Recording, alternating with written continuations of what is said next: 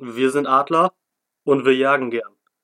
Das war Freddy Bobic's Aussage nach dem Spiel gegen den ersten FC Nürnberg über die Frankfurter Ambition. Das Zitat des Spieltags und damit herzlich willkommen zurück hier bei einer neuen Folge von Weekly Bundesliga bei Dozen Podcast. Ich freue mich, dass ihr wieder eingeschaltet habt, darf euch wieder herzlich begrüßen. Spieltag 26 ist gespielt. Alle Spiele sind vorbei. Wir haben wieder Dienstag. Dienstag ist Bundesliga-Rückblick. Ja, Freunde. Es war natürlich wieder einiges los, einiges los in der Bundesliga. Es hat schon vor dem Bundesligaspieltag begonnen, dass überhaupt viel los war. Und ich habe Bock, heute mit euch darüber zu sprechen, denn es ist wirklich viel, viel, viel passiert, ey. Puh, ich weiß gar nicht, wo ich anfangen soll, ey. Das, das war, war, eine Menge los. Erstmal ein kurzes Update. Äh, am Ende der letzten Folge haben wir darüber gesprochen, wer möglicherweise in die Nationalmannschaft kommt. Und da habe ich so einige Kandidaten genannt. Und tatsächlich sind jetzt einige neue nominiert worden, nachdem die etablierten drei letzte Woche rausgeflogen sind. Sind jetzt mit Klostermann, Stark und Eggestein neue Mann mit an Bord. Und da wollte ich, wollte ich natürlich auch mit euch drüber reden. Komme ich allerdings zu, wenn ich über die einzelnen Spiele jeweils rede, zumindest bei Eggestein. Die anderen beiden, ja gut, ähm, kam für mich nicht überraschend. Eggestein hingegen schon. Ne, junger Spieler. Aber da würde ich sagen, kommen wir dann zu, wenn wir über die einzelnen Spiele sprechen. Und die größte Schlagzeile hat quasi am Ende der letzten Woche, zwei Tage nachdem der Podcast hochkam, ähm, hochgeladen wurde, kam die Meldung, ich habe genüsslich eine Runde FIFA gezockt und sehe dann einfach die Push-Up-Nachricht vom Kicker. Schalke trennt sich von Tedesco und Hüb Stevens und Mike Biskins als Duo übernehmen bis zur Saisonende. Wobei damals war noch gar nicht klar, dass sie bis Saisonende übernehmen. Aber die übernehmen auf jeden Fall bis Saisonende und ich bin da zwiegespalten, was ich davon halten soll. Ich habe eigentlich Tedesco für einen soliden, vernünftigen Trainer gehalten. Halte ich auch immer noch für. Das Problem liegt meiner Meinung nach ganz klar in der Mannschaft. Da habe ich ja auch schon öfters mal gesagt. Da kann der Trainer dann einfach gar nichts machen, wenn die, wenn die Spieler gegen die spielen. Ja. Stevens natürlich, alte Schalker Legende, Jahrhunderttrainer, Büskens Eurofighter, Schalker Blut, definitiv jetzt auf der Bank. Ob es geholfen hat, erstmal nicht. Ne, da kommen wir direkt nämlich zum ersten Spiel. Schalke Leipzig. Leipziger nehmen drei Punkte mit nach Hause. Äh, ja, 1-0 gewinnen sie auf Schalke. Ah, wobei ich sagen muss, eigentlich hat Schalke stark begonnen. Ganz ehrlich, Schalke hat richtig, richtig stark begonnen. Ja, aber nach 13 oder 14 Mo äh, Minuten äh, kam dann der Godfather of Defending, äh, Salif Sané, mit äh, brasilianischem Flair, wie er das Einzelne quasi für die Leipziger vorbereitet hat. Also, äh, puh. Neymar, guck drauf, kannst du eine Scheibe von abschneiden. War definitiv, boah, boah mir fällt da nichts so ein, genial. Einfach genial. Ja, ähm, und da muss es natürlich Werner machen. Äh, das, ist, das ist typisch Fußball dann einfach machst du, machst du nix. Äh, ja, einfach richtig beschissen verteidigt, ne? Also, wir haben, Schalke hat echt gut gestartet, hat echt gut begonnen, war alles sehr solide, viel Einsatz, viel Kampf, viel Wille war zu sehen eigentlich. Und dann versucht Sané da, weiß ich nicht, mit der Hacke den Ball aus dem Strafraum zu klären, ey, yo, äh, kannst knicken, ne? Dementsprechend 1-0. Ja, und danach, äh, war offensiv echt kacke, auf beiden Seiten. Auf beiden Seiten weder, weder in der ersten Halbzeit noch, noch in der zweiten dann irgendwas passiert. Ja, Leipzig war halt nicht stark, aber hat ein Tor gemacht, das hat gereicht, hat den Rest verteidigt. Schalke hat dann in der zweiten Halbzeit nichts hinbekommen. Ja, neuer Trainer, der Effekt hat nichts gebracht. Nächstes Spiel für die Schalker extrem wichtig in Hannover. Muss man gewinnen, muss man gewinnen, um den Abstand auf Platz 16 zu halten oder eventuell zu vergrößern, je nachdem. Ja, ich will auch gar nicht mehr zu dem Spiel sagen, weil da gibt es nicht viel zu sagen. Da gibt es wahrscheinlich noch in nächster Zeit genug. Ja, bei Leipzig spielt Klostermann, neuer Nationalspieler jetzt, nominiert. Finde ich gut. Könnte ein solider Rechtsverteidiger bis guter Rechtsverteidiger werden, wo ich ihn meiner Meinung nach, also wo ich ihn auch sehe. Ähm, nicht, dass der Löw da jetzt auf eine Idee kommt, ihn in die Innenverteidigung oder ins zentrale Mittelfeld oder so zu stellen. Oder gar rechts außen. Für mich ganz klar Rechtsverteidiger. Also ich meine, für euch ist es für die meisten ist wahrscheinlich auch klar, dass er Rechtsverteidiger ist. Aber Herr Löw, äh, man kennt ihn. Man, man kennt ihn. Könnte da auf irgendeine dumme Idee kommen. Ja, meiner Meinung nach richtig. Ähm, Rechtsverteidigermäßig haben wir sonst nicht so viel. Kann man definitiv ausprobieren, spielt auch eine gute Saison. Warum nicht? Ähm, ja, wo wir gerade beim Abstiegskampf waren, kommen wir direkt auch zum nächsten Spiel. Merkt schon, geht heute richtig, richtig flott. Äh, Augsburg zu Hause gegen Hannover und ich dachte am Anfang echt, ey, Hannover, äh, wollen jetzt in der Liga bleiben. Ah, also ich glaube ja nicht, ne? Kann, kann ja nicht angehen. Ja, weil die erste Halbzeit war echt gut. Echt gut von Hannover.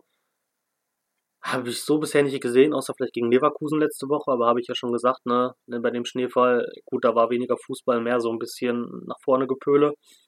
Äh, ja, Hannover wollte tatsächlich gewinnen in Augsburg. Sah zumindest so aus. Äh, ja, hat aber nicht gereicht, ne, weil erste Halbzeit war gut, in der zweiten Halbzeit nicht. Hat dann Augsburg easy locker drei Tore geschossen, war noch die deutlich bessere Mannschaft. Hannover hat nichts mehr hinbekommen dementsprechend völlig gerechtfertigt. Äh, das 3-1, vielleicht ein Tor zu hoch, gut. Aber Hannover bleibt definitiv unten. 16 Punkte, glaube ich, sind da, oder 17. Weiß es gerade gar nicht. Ähm, ja, sieht düster aus. Sieht echt düster aus. Ich rechne auch nicht damit, dass Hannover das noch packt, habe ich ja schon ein paar Mal erzählt. ich glaube, das wird nichts für die. Ja, mal schauen. Wie gesagt, nächstes Spiel gegen Schalke, gerade schon erwähnt. Für beide Mannschaften extrem, extrem wichtig, extrem wichtig. Da kann sich keine Mannschaft eine Niederlage erlauben, weil wenn Hannover gewinnt, sind die auch wieder ein paar Punkte dran. An Schalke, wenn Schalke gewinnt, ist Hannover ganz weit weg vom rettenden Ufer, maximal Relegation dann noch möglich. Also das ist so ein echt ein Richtung, richtungsweisendes Spiel. Definitiv, ey. Ja, aber sonst bei der Partie auch gar nichts passiert nicht viel unspektakulär, wie vieles in letzter Zeit in der Bundesliga, aber man kennt es, ne, spannend ist oben. Dann größtenteils spannend noch, mal gucken wie lange, komme ich gleich noch zu. Ja, nächstes Spiel, Freitagabend, Gladbach-Freiburg 1-1. Und bei Gladbach läuft immer noch nicht rund, ehrlich nicht, ey, da läuft überhaupt nicht. Das nächste Heimspiel, wo du denkst, ja, jetzt muss eine Reaktion kommen nach den verkorksten drei Heimspielen gegen Hertha, Wolfsburg und Bayern musst du gegen Freiburg gewinnen, um deine Ambitionen auf Champions League auch zu untermauern. Nee. Leider gar nicht, ne? Du hast 0-1, quasi, also das 1-0 für Freiburg, ein Klassiker. Ne, wer trifft? Der Vincenzo Griffo. Natürlich, ne? Gerade quasi von, der, von Gladbach nach Freiburg zurückgekehrt, ne? Wie ist, es ist, ist Fußball, so ganz ehrlich. Natürlich trifft der Ex-Spieler, natürlich trifft er dann noch zum 1-0 und ach, ja, es ist einfach so, so typisch Fußball. Allerdings hat nicht so lange gehalten, die Führung. Das 1-1 kam relativ schnell durch äh, Player nach Vorlage von Hazard, aber gut, gut rausgespielt, keine Frage. Ja, und dann zweite Halbzeit, meh, war nicht gut, war gar nicht gut, ey. Kam man nicht mehr viel, gab viele gute Chancen auf beiden Seiten, aber ja, das war einfach dann zu inkonsequent im Endeffekt. Und man muss einfach mal an dieser Stelle, ey, fetten Respekt an Freiburg raushauen. Nachdem die letzte Woche die äh, Hatana da besiegt haben zu Hause, jetzt den nächsten aus den oberen sechs oder sieben geärgert. Oder vermeintlichen Top-Mannschaften quasi von oben geärgert, die äh, Ansprüche auf Europa anmelden. Ey, Christian Streich, du alte geile Sau. Machst du gut. Machst du echt gut, Mann. Aus dem Kader, weil der Kader ist qualitativ von den Namen her, ich will jetzt nicht von der individuellen Qualität sagen, von den Namen her, dünn, dünn besetzt. Nicht viele, oder gar keine Stars, wenig große Namen, Bundesliga-technisch gesehen. Aber was der da rausholt, alter Falter, ey, geile Sache. Muss man einfach mal fetten Respekt raushauen. Mein Respekt geht an Christian Streich. Äh, mach weiter so. Ist auch ein geiler Typ, ne? Wer sich die Interviews reinzieht, ey, Bombe der Typ. Ehrlich. Ja, wie gesagt, sonst bei dem Spiel äh, nicht viel passiert. Freiburg irgendwo im Mittelfeld der Tabelle Nix nach oben, nix nach unten. Für die geht es nicht um mehr so viel. Äh, ja, Gladbach hat es ein bisschen wieder verkackt.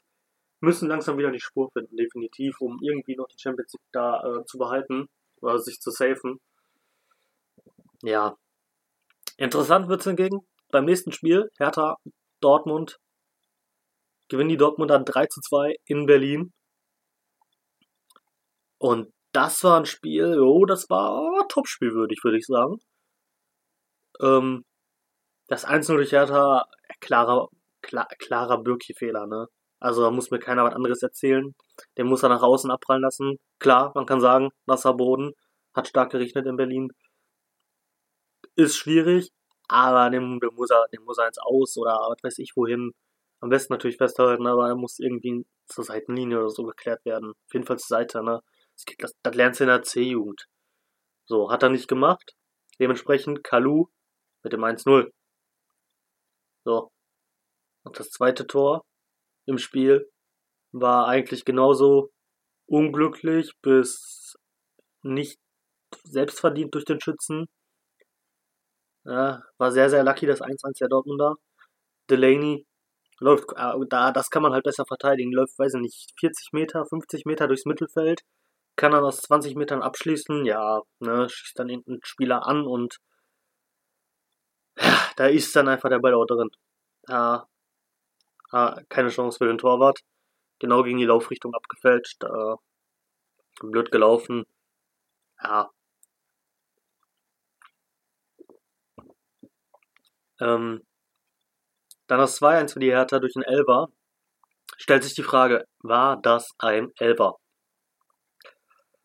Man kennt es, Sky, natürlich, wie es leibt und lebt, hat den Experten schlechthin, glaube Peter Gagelmann war am Start, zu Rate gerufen, natürlich meinte, oh, die Schutzhand, die gibt's nicht mehr.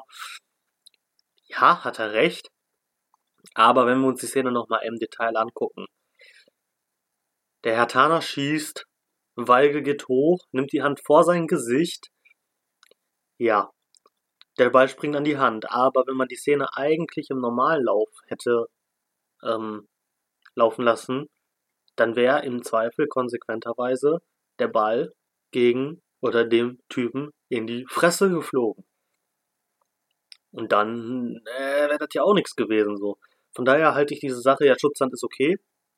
Allerdings, äh, ja, es ist eigentlich dumm, meiner Meinung nach, weil wenn ich mein Gesicht schütze und der Ball wäre mir voll ins Gesicht geflogen, ja, dann wäre der Ball, wäre das keine klare Torchance oder irgendwas ähnliches gewesen. Wenn der Ball in die Fresse geflogen und der Ball wäre nicht aufs Tor gegangen. Es war keine Torchance.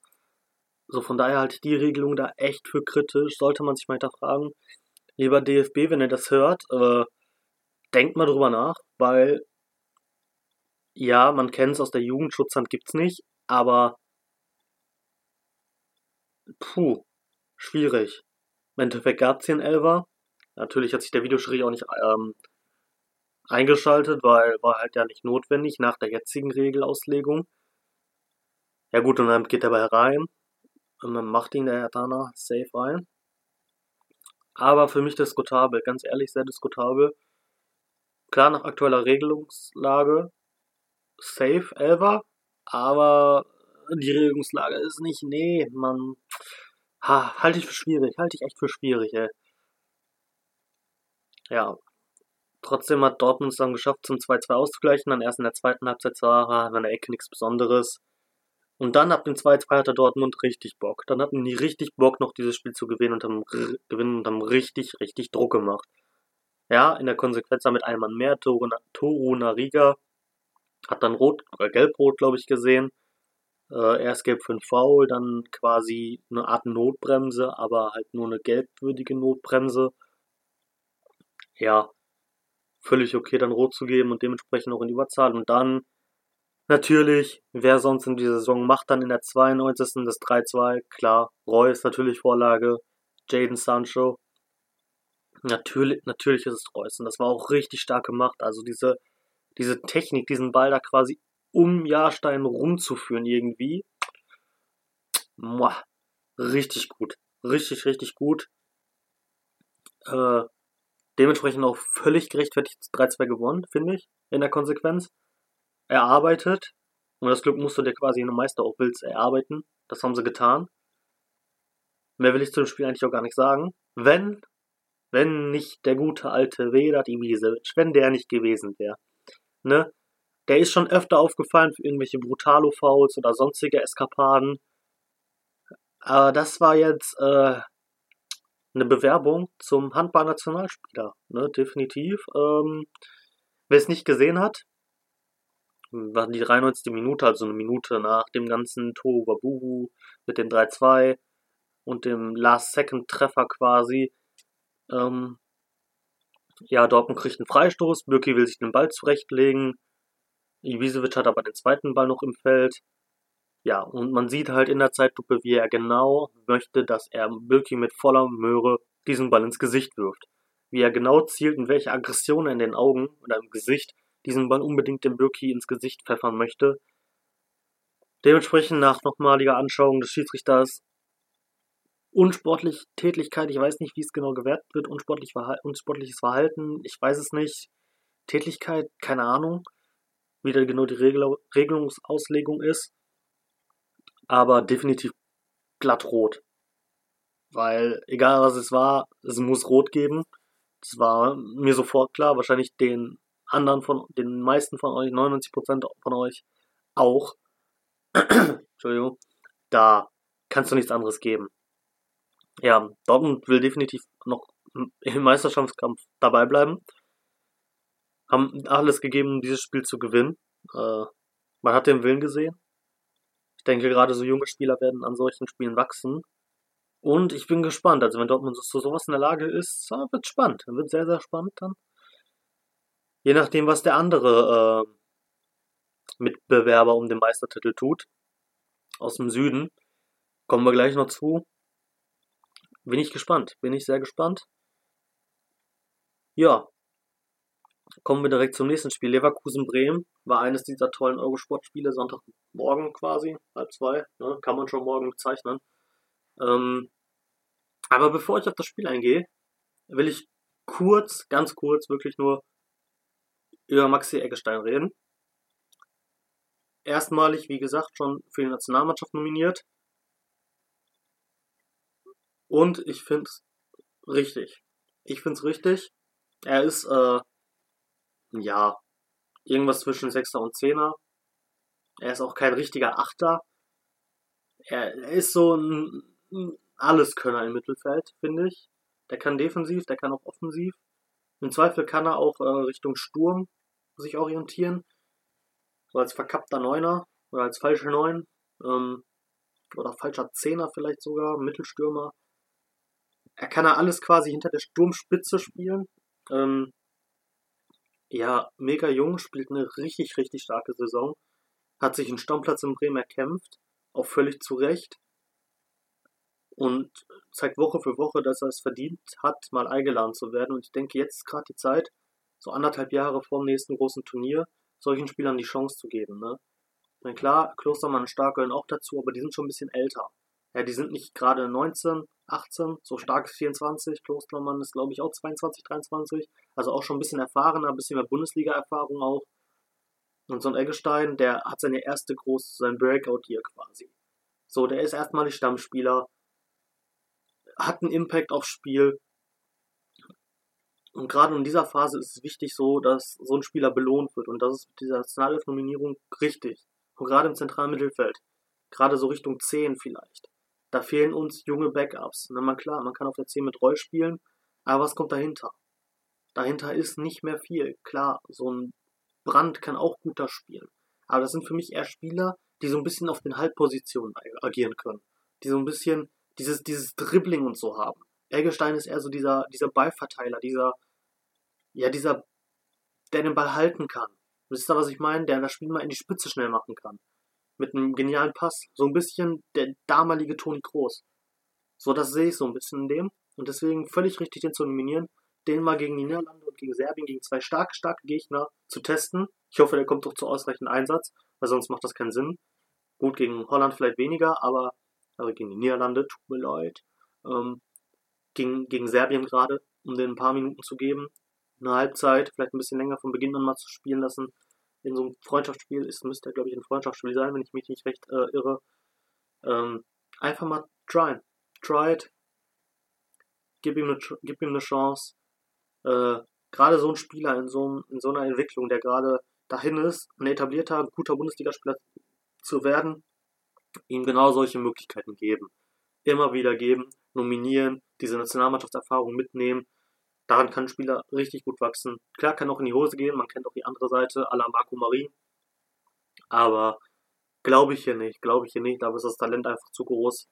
Ähm, wenn sein Charakter stimmt und der sich da hinterkniet und daran arbeitet, dann, dann werden wir noch richtig viel Spaß an dem haben. Generell an unseren deutschen jungen Spielern, gerade in der Offensive oder Mittelfeld besser gesagt, da ist einiges da. Vorne und hinten muss man mal gucken, da ist nicht so viel, aber ein anderes Thema. Ja, das Spiel, ja, kurz und knapp zusammengefasst, äh, Max Kruse hat Leverkusen auseinandergenommen. Zwei Tore, eine Vorlage, brauche ich nicht viel zu sagen. Bremen gewinnt 3-1. Schöner Freistoß von Bailey, so als kleines äh, On-Top ähm, für das Leverkusener Tor. Auf das Spiel so gesetzt, eine kleine Kirsche. Ja, aber da geht's nach dem Spiel kamen auch wieder viele Fragen auf. Ja, Deutschland braucht einen Stürmer. Wie wäre es mit Kruse? Sollte man den nicht nominieren? So und geht man anhand seiner Leistung davon aus oder von seinen Spiel Daten, Spielstatistiken, Tore, Vorlagen, etc., Spielanteilen, den Impact, den er aufs Bremer Spiel hat, sollte man sagen, ja, lad ihn ein, nimm ihn mit. Aber ich bin ganz klar dagegen. Nicht, dass ich ihm das nicht gönnen würde oder ähnliches. Ich bin auch kein wirklicher Fan von ihm, davon abgesehen. Aber ganz nüchtern neutral betrachtet finde ich, dass man definitiv nicht nominieren sollte. So, da fallen mir folgende Punkte ein. Nämlich erstens, dass er überhaupt an so vielen Bremer Chancen, so vielen Toren, Vorlagen beteiligt ist, liegt einfach daran, dass dieses Bremer Spiel einzig und allein auf ihn zugeschnitten ist. Er ist der Fixpunkt im ganzen Offensivspiel der, der Bremer. Gerade was diese Spieleröffnung, dieses, dieses Kreieren von Chancen angeht, das ist völlig auf ihn zugeschnitten. So, man sieht es immer und immer wieder, alle Pässe, die irgendwie in die Spitze gehen, gehen auf ihn. Natürlich bringt er diese gewisse Qualität mit, um das Ganze auch anzuführen in Bremen und das Ganze zu verwerten. Allerdings ist es eben genau das, was das Ganze problematisch macht, nämlich dass eben alles auf ihn zugeschnitten ist. Das gäbe es in der Nationalmannschaft nicht, da würde keiner sagen, ja komm, jetzt spielen wir auf äh, alles auf den Kruse zu, äh, wir müssen unser Spiel umstellen. Da werden sich einige Spieler äh, sagen, nee, weil dafür ist die Qualität in der deutschen Nationalmannschaft dann viel zu hoch. In Bremen sagt man sich, die anderen Spieler, ey, er ist unser Kapitän, er ist der Fixpunkt im Offensivspiel, im ganzen Bremer Spiel. Da ziehen wir mit, weil einfach die Qualität drumherum, die ist nicht schlecht, keine Frage, aber die kommt nicht an den an das Durchschnitt oder er, es reicht nicht das Level, das ein Kruse alleine für sich hat. Deswegen ist das Spiel auf ihn zugeschnitten. Ne? So ein, so ein Rajika, der profitiert davon, weil alles sich auf Kruse konzentriert. Und dementsprechend profitiert Rashika, wenn man die so ausspricht, zum Beispiel von dieser ganzen Sache. Er fokussiert sich auf Kruse und jeden Abschluss und so, den die Bremer kriegen, ist überwiegend Kruse. So, und das hat man in der Nationalmannschaft nicht. Man könnte jetzt sagen, ja, aber genau das macht doch einen guten Spieler aus. Ja, nein. Also schon, um in einer Mannschaft wie Bremen in Anführungszeichen zu spielen. Also, ich will mich da gar nicht zu weit zum Fenster lehnen. Ne? Ich bin Schalker, also ich darf gar nichts über irgendwelche anderen Mannschaften sagen, so negativ. Aber wenn wir, wenn wir ehrlich sind, ist das woanders halt nicht möglich so. Dafür ist die Qualität in Bremen halt einfach generell gesehen zu niedrig, weil die halt diesen einen Starspieler haben mit Kruse, auf den das Spiel zugeschnitten wird. Und deswegen, was, was Bremen clever macht, keine Frage, das ist genau das Richtige, was die für ihr Spiel brauchen, für ihr System, für, für, für ihre Spieler und so weiter. Allerdings geht das in der Nationalmannschaft nicht und wäre nicht möglich. Kann ich mir nicht vorstellen. Du kannst nicht sagen, in der Nationalmannschaft, wo du in Phasen spielst, wo du quasi von Turnier zu Turnier spielst, also alle zwei Jahre quasi, dein Spiel auf einen über 30-Jährigen auslegst. Das funktioniert nicht. Das wird nicht funktionieren, so entwickeln sich die anderen Spieler auch nicht weiter, die viel Entwicklungspotenzial haben und dass ihre Mannschaften auch nicht gewohnt wären, sich auf so einen Spieler zu fokussieren. Ne, so ein Toni Kroos damals, der hat es vielleicht gehabt, weil er sich auf Ronaldo oder so konzentrieren musste. Aber das würde mit Kruse nicht funktionieren. Deswegen bin ich dafür, ihn nicht einzuladen. Man muss seine Leistung anerkennen, keine Frage. Er zeigt Großes in der Bundesliga. Er macht richtig viel stark. Klasse Scorer, klasse Assistgeber. Bringt die ganze Bremer, Mann, hebt die Mannschaft von Bremen auf ein anderes Level, auf ein ganz anderes Level. Aber in der Nationalmannschaft ist das meiner Meinung nach nicht, nicht möglich. So, das ist mein Standpunkt. Wenn ihr eine andere Meinung habt, könnt ihr mir das gerne mal, mich gerne wissen lassen. Äh, wie immer auf unseren Social Media Kanälen, ne, Instagram, Twitter, auch bei Soundcloud könnt ihr uns reinschreiben, bei iTunes von mir aus auch in die Bewertung. Könnt ihr, könnt ihr gerne mal reinschreiben, was ihr davon haltet. Mehr möchte ich dazu jetzt auch gar nicht sagen, sondern möchte straight zum nächsten Spiel gehen. Wir sind nämlich schon wieder bei 25 Minuten und äh, ja, ich habe noch einiges zu besprechen. Zum Beispiel das nächste Spiel, Stuttgart-Hoffenheim 1-1. Ja, war ein offenes Spiel, definitiv. Auf beiden Seiten gab es viele, viele Chancen. Hey, sorry, ich muss einmal kurz trinken, nach dem ganzen, ganzen Gerede jetzt über Kruse. Ja. Ähm, offenes Spiel, auf beiden Seiten gab es gute Chancen. Dementsprechend, anders hätte es, glaube ich, auch in dem Spiel fast nicht fallen können, auf den ganzen Latten, Pfosten, Lattenkreuz, äh, Lattendreieck, Viereck, Fünfeck-Schüssen, äh, war halt ein Zufallsprodukt. Irgendwie Ping-Pong durch den Strafraum, da steht Kramarisch irgendwie vor dem Ball und fragt sich selber, glaube ich, wie er den Ball bekommen hat. Und macht den dann rein. Alles kein Problem. Zweite Halbzeit ging genauso weiter. Hat sich nichts verändert. Und das 1 dementsprechend auch relativ zufällig. Ähm, und dann natürlich klar, Zuba, ne, Ex-Spieler, ja, an diesem Spieltag irgendwie gefühlt immer. Gefühlt, ne? Zwei, dreimal ist es passiert, ne? Ich übertreibe natürlich wieder. Ähm, auch wieder kompletter Zufall. 1-1. Stuttgart erkämpft sich den, das Unentschieden. Ähm, Nochmal danke an Hoffenheim, dass ihr meinen Tipp kaputt gemacht habt. Danke. Äh, ja. Wer will ich eigentlich auch gar nicht zum Spiel sagen. Ähm, Stuttgart hat sich einen Punkt erkämpft, ist dadurch einen Punkt näher an Schalke rangekommen. Ja, und was die Qualität zeigt, haben die auf jeden Fall die Möglichkeiten, definitiv ähm, sich noch zu retten. Bin ich mal gespannt. So will ich auch straight zum nächsten Spiel kommen, da will ich auch gar nicht viel drüber reden. Frankfurt-Nürnberg war ein langweiliges Spiel. Da hat sich dann einfach im Endeffekt die Qualität auf Frankfurter, Frankfurter Seite durchgesetzt. Die haben 1-0 1-0 gewonnen. Tor durch Hinteregger, der irgendwie komplett aufblühte. Ich habe den in Augsburg gar nicht so wahrgenommen. Aber in Frankfurt, puh.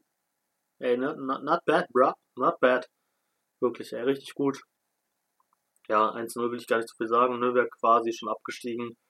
Tut mir echt leid, ey, die kämpfen echt hart, aber da reicht die Qualität dann einfach nicht. Ganz im Gegensatz zur äh, anderen Seite des Balles, äh, die Frankfurter sind einfach Europas Gipfelstürmer. Ganz ehrlich, was die in Europa abreißen, ey, alter Schwede, ey, hauen die Inter Mailand raus. Ich meine, klar, Inter Mailand ist nicht mehr so der Name wie früher, wo zum Beispiel Schalke damals in der Champions League die 5-2 rasiert hat. Aber ey, ne, Jovic, Alter, was eine geile Sau.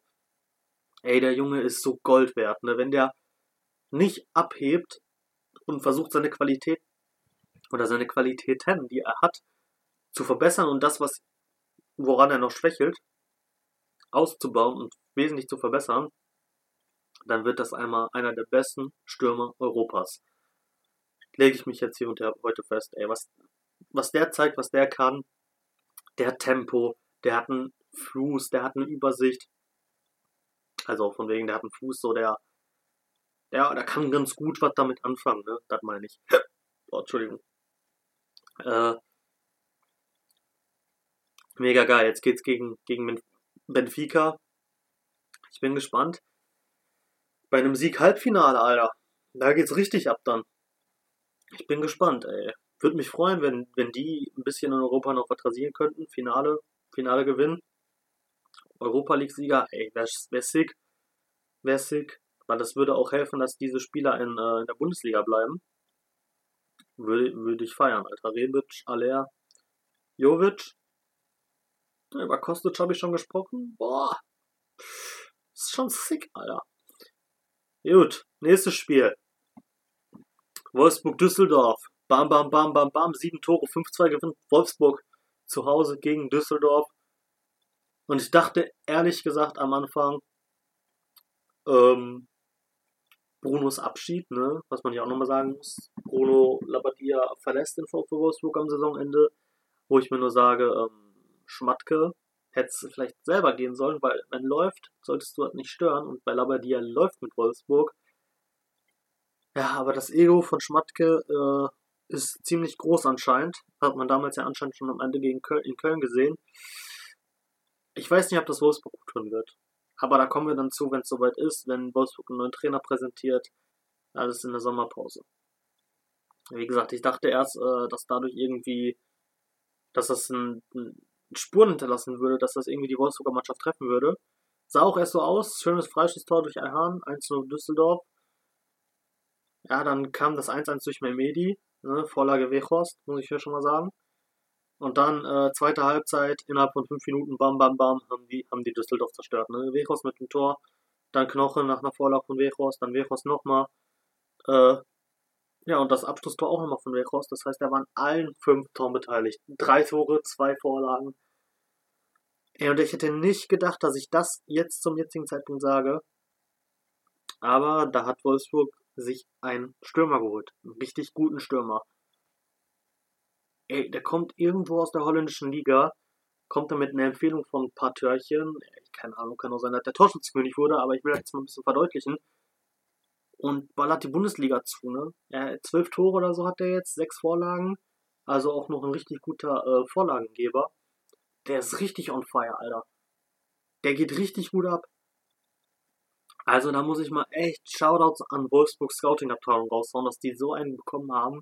Ist ein richtig klarer, kantiger Strafraumstürmer. Bam, Alter, der passt richtig gut. Sowas würde in Deutschland Nationalmannschaft zum Beispiel fehlen. Richtig, richtig gut. Ja, sonst gab es zu dem Spiel äh, auch nicht viel zu sagen. Sonst ist nicht viel passiert. Ähm, ja, kommen wir zum nächsten Spiel, ne, den aktuellen Tabellenführer Bayern schickt die nächste Mannschaft mit 6-0 nach Hause, nachdem es in der Champions League eher so nicht gut lief. Ähm, kommen wir vielleicht zu einem anderen Podcast nochmal später zu. Äh, die, die, Im Laufe der Tag vielleicht sogar, wer weiß, vielleicht äh, kündigt sich da was an. Ähm, ja. Also mein Fazit nach dem Spiel ist, wenn Dortmund irgendeine Chance haben möchte, Meister zu werden, dann müssen sie Bayern im direkten Duell schlagen, weil über die Tore geht's nicht. Ist das zweite 6-0 der Bayern hintereinander. Die haben jetzt so eine kranke Tordifferenz. Die kann Dortmund auch bei aller Qualität, die die haben, nicht aufholen. Das ist nicht möglich. Dafür ist Bayern jetzt einfach wieder zu gut im Flow. Vielleicht auch ein bisschen angepisst nach der Champions League. Ähm, ja, Tore wollte ich nicht viel zu sagen. 1-0 Lewandowski, 2-0 James, 3-0 Coman, 4-0 James, 5-0 James, 6-0 äh, Alfonso Davis. Äh, merkst du? Wenn Davis jetzt sogar direkt trifft, ähm, weiß er auch, dass Mainz nicht gut gespielt hat, ne? Und genau da würde ich auch bleiben. Es ist halt nur Mainz. So, was ich auch viel gehört habe, oh, sollten die beiden jetzt Rames kaufen nach dem Spiel? Ich denke, Junge, abwarten. So, wie gesagt, es ist nur Mainz. Da ein Hattrick bei sechs Toren zu schießen, ja, ist gut, klar, kriegt nicht jeder von uns hin. Nicht umsonst verdient er ein paar Millionen in der Bundesliga und ist Bundesliga-Profi und ein Weltstar. Aber ey, flach halten, Ball flach halten. Der soll da mal zeigen, was er eben nicht getan hat in der Champions League, dass er das Geld wert ist und dass, das, äh, dass er die Qualität mitbringt. Dass er die Anlagen hat, keine Frage. Ne? James seit der WM 2010 ist einfach on fire. Ich glaube 2010 war das, oder? War das 2014? Ich weiß es gerade nicht mehr, keine Ahnung. Wahrscheinlich eher 2014, ne? Ja. Ähm, ist er einfach on fire feiere ich auch richtig gut. Äh, Habe ich mega gefeiert, als er in Porto und so war. Aber erstmal äh, Ball flach halten. Da ist nicht so viel bisher gekommen von Rames. Muss man abwarten, ob er das noch weiter bringen kann. Ähm, ja, und auch die Dis Diskussion um Lewandowski. Oh, er trifft wieder. Ja, wie gesagt, es ist nur meins. Champions League hat er nichts gebracht.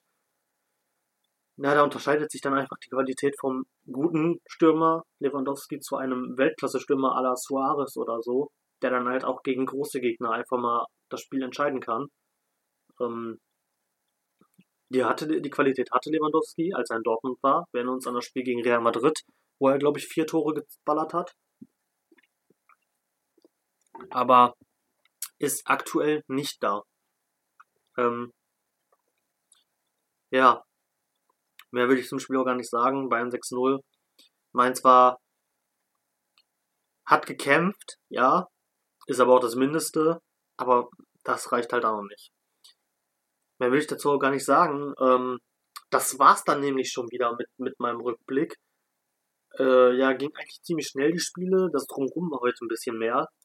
Meiner Meinung nach äh, auch notwendig, weil die Bundesligaspiele haben sonst nicht so viel hergegeben. Wobei hier und da, ne, wenn wir an Weghorst oder an äh, den Wut Weghorst oder Max Kruse denken, will ich es dabei erstmal belassen. Ähm, ja, vielleicht kommt die Tage noch was online. Ähm, ich hoffe, das kriegen wir hin. Äh, das wird dann nicht von mir alleine sein. Das würde mich sehr freuen. Wie gesagt, folgt uns gerne auf Instagram, auf Twitter. Einfach da einen Podcast eingeben. Vielleicht sind unsere Kanäle auch bei Soundcloud und so markiert. Ähm, ja, auf Spotify versuche ich, dass äh, wir uns da auch äh, nächste Mal hören, äh, das nächste Mal irgendwann hören können. Da versuche ich auch gerade noch alles äh, hinzukriegen. Und ansonsten bleibt mir nicht viel zu sagen, als dass wir uns nächste Woche wieder hören. Wenn es äh, nach Nee, nächste Woche ist gar keine Bundesliga, Mensch. Ja, dann wird es vielleicht eine Woche Pause geben, weiß ich noch nicht. Oder ich quatsch einfach mal was anderes, vielleicht über die netten Länderspiele. Vielleicht ein bisschen ein klein, mein kleines Statement über die Nationalmannschaft. Ich weiß gar nicht, wann die genau spielen, aber müssten ja irgendwie Samstag, Montag spielen oder so, Samstag, Dienstag. Mal schauen. Ähm, ansonsten hören wir uns spätestens in zwei Wochen wieder, wenn es heißt, bei der Weekly Bundesliga. Dann Spieltag 27, wir schauen zurück. Ähm, ich hoffe, es hat euch gefallen.